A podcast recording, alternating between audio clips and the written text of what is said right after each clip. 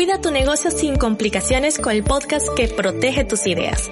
Hola, soy Caribay Camacho, abogada, adicta a la informática y fundadora de MarcaCraft, la academia donde aprenderás a desarrollar estrategias que te permitirán tener un negocio legalmente online. En cada episodio te diré lo que tu emprendimiento necesita para que defiendas su mayor tesoro, la marca, sin palabras engorrosas ni frases en legales. Si vendes tus productos o servicios en Internet, este es tu lugar. ¿Qué pasa con las asociaciones civiles y el RGPD? Muchas veces o hay, o hay este mito, esta leyenda urbana de es que el RGPD es nada más para comercio electrónico. No.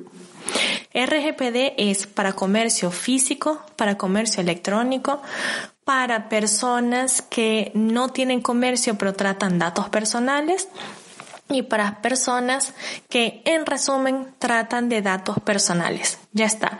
Datos personales, aquello que identifica directa o indirectamente una persona. Listo. Si algo de, de, todos los datos que tú manejas identifican directamente o indirectamente una persona, entonces tú tienes que cumplir con el RGPD.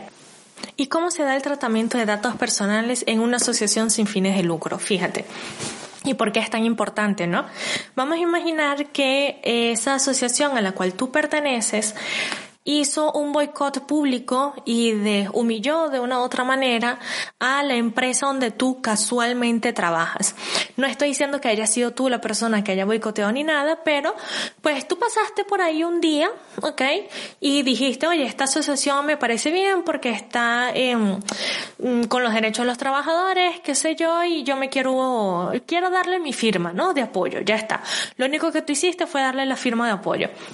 Pero resulta que meses después, em, esta asociación boicoteó a tu empresa y tu empresa perdió pues miles de euros en alguna facturación, en algún contrato, alguna cosa. Resulta que ellos exponen los datos y todas las personas que han estado en ese boicot y sin tú saberlo, eh, tu nombre aparece y tu jefe lo ve. Y dice, bueno, pero tú estás loco o qué? O sea, tú has ido en contra de nosotros y hasta se puede suscitar ahí un problema legal y todo lo demás. Entonces, ellos han expuesto los datos personales eh, sin avisarte, sin decirte que iban a ser públicos, te trajo una consecuencia, un problema y todo porque tú solamente un día pasaste por ahí sin más y firmaste una hoja porque bueno, estabas de acuerdo con lo que estaban diciendo en ese momento. Por eso es que es tan importante la protección de los datos personales, aún en el caso de asociaciones, aún en el caso de ONG.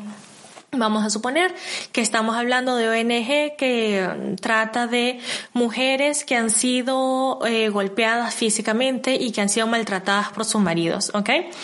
Y resulta que yo tengo una base de datos totalmente pública en donde digo todas las mujeres que están bajo el resguardo de, de mi fundación, de mi asociación, y donde han sido este, encaminadas. O sea, Juanita, que tuvo maltratos por su marido, está ahorita hospedada en la pensión tal porque la pensión tal nos ayuda y ella se ha quedado ahí. Y resulta que el marido de Juanita fue a la pensión y la terminó de matar o la terminó de golpear o de hacer un sinfín de cosas más porque sabía dónde estaba ella, ¿no? Hubo una exposición del dato personal de Juanita que no era lo más recomendado en el momento. Yo sé que estoy colocando casos muy extremos, ¿no?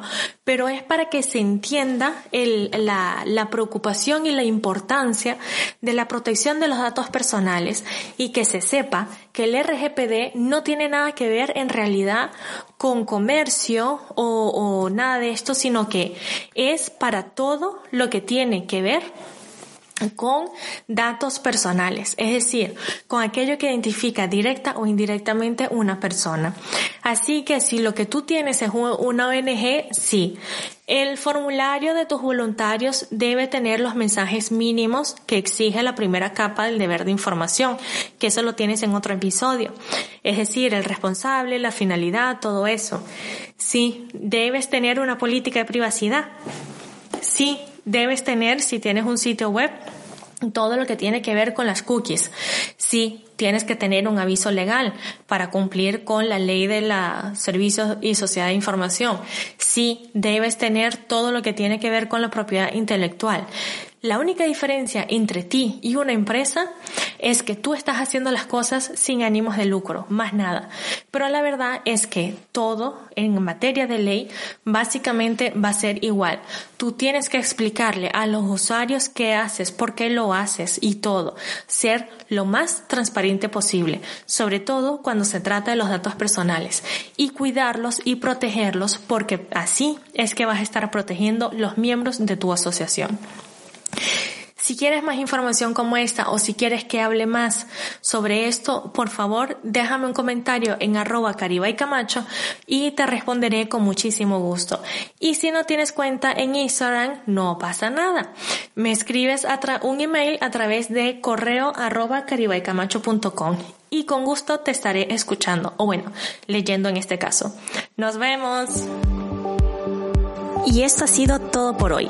Me encantaría saber tu opinión sobre lo que hablamos, así que escribe en Instagram a arroba caribaycamacho y cuéntame si el episodio de hoy te ha servido para tu negocio o si tienes alguna duda. Nos vemos en el próximo. Chaito.